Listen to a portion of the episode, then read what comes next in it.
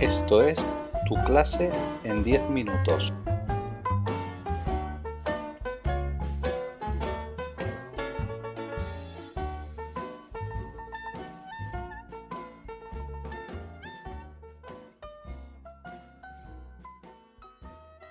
Hola, a continuación os voy a presentar este texto escrito por ¿A va la escuela?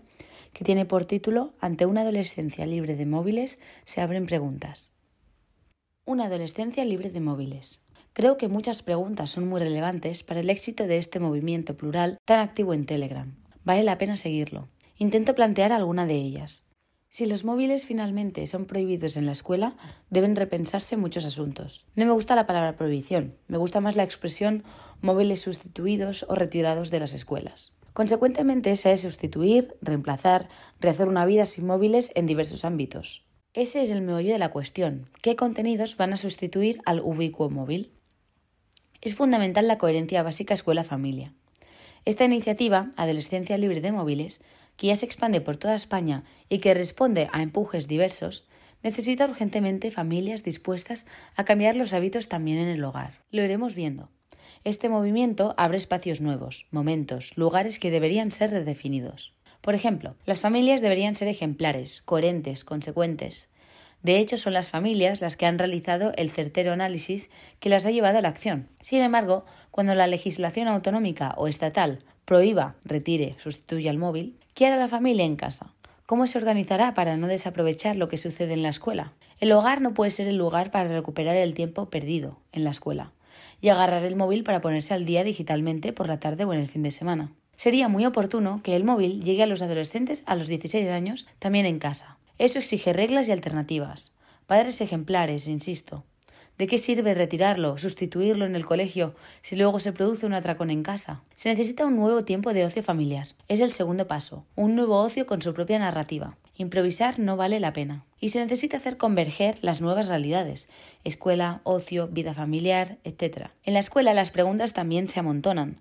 ¿Qué vamos a hacer con el Chromebook, el iPad, la tableta? A mí me parece que se ha abierto la caja de Pandora en sentido positivo. De estas limitaciones de los móviles y de las demás pantallas didácticas solo surgen elementos positivos. Los profesores que pulsan las primeras novedades de estos cambios dicen que el recreo es más convivencial y ruidoso porque se vuelve a jugar, que los conflictos disminuyen.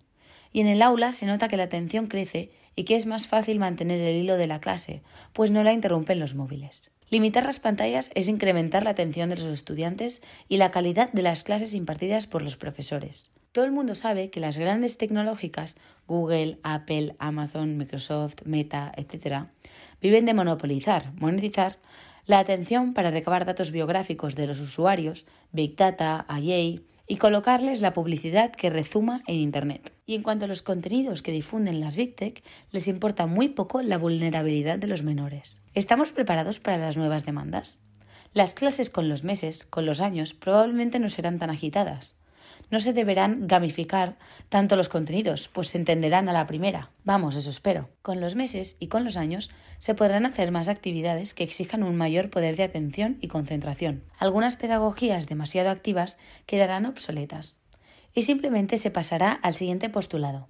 Resolved este problema, leed este texto y luego resolvemos dudas. ¿Estaremos más preparados en el colegio y en el hogar para estos cambios? ¿O nos va a coger por sorpresa una escuela que ya no es un parque de atracciones, sino posiblemente un lugar para descubrir el mundo realmente como es? Mi reflexión se basa sobre todo en la necesidad inicial de rehabilitar esta tríada lectura, escritura, oratoria.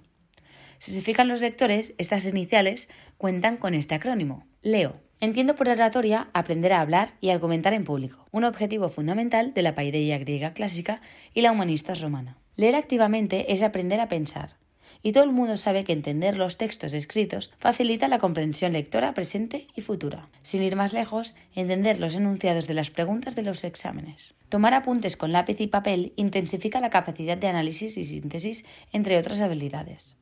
Ser capaz de expresar oralmente lo que se ha escuchado y se ha escrito en los apuntes es lo mismo que hacer propia una idea e instalarla en la mente operativamente. ¿Van a cambiar los libros de texto? ¿Pasarán a estar impresos en papel o seguirán siendo libros en formato digital? La investigación se ha cansado de señalar que leer un papel es superior a leer en formato digital en el plano del rendimiento cognitivo. Si es verdad que regresamos a una educación en libros impresos, contaremos con didácticas adaptadas a esa realidad. Ergo, priorizar al profesor como centro de la clase, que no significa olvidarnos que el aprendizaje termina teniendo lugar en la mente del estudiante menos didácticas laberínticas y más palabras sabias pronunciadas por profesores que tienen un gran apoyo en libros de texto de calidad. Realidad. Esa es la novedad.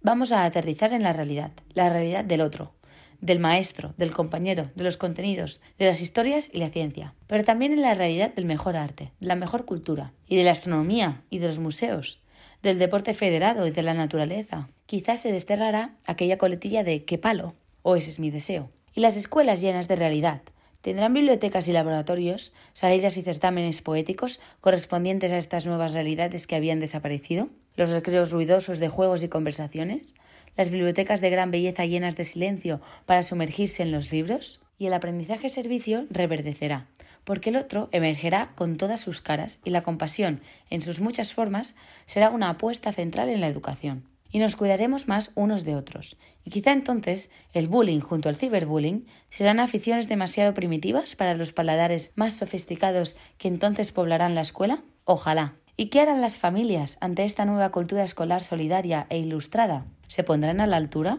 ¿Se reorganizarán comunitariamente en barrios y pueblos para celebrar, insisto, celebrar la emergencia de tantas realidades nuevas?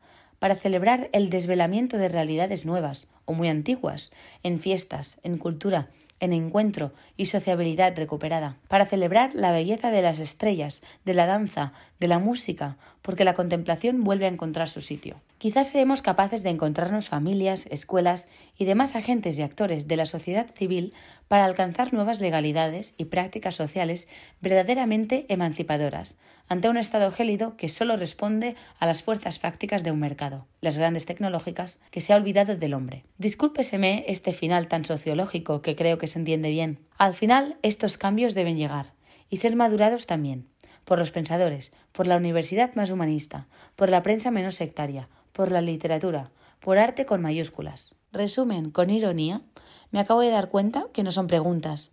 En realidad son las propuestas que se me ocurren a vuela pluma, quizá muy inocentes. Solo mencionaré un pensador, Byung-Chul Han, que toca estos temas en No Cosas, Infocracia, Vida Contemplativa y también La Crisis de la Narración, y que puede ser una referencia fiable. Han es un filósofo alemán de origen surcoreano, que concita muchas adhesiones en innumerables países, que dice mucha verdad. En cualquier caso, empujemos todos serenamente, pues esta adolescencia libre de móviles, una iniciativa liberadora que nos puede llenar de esperanza.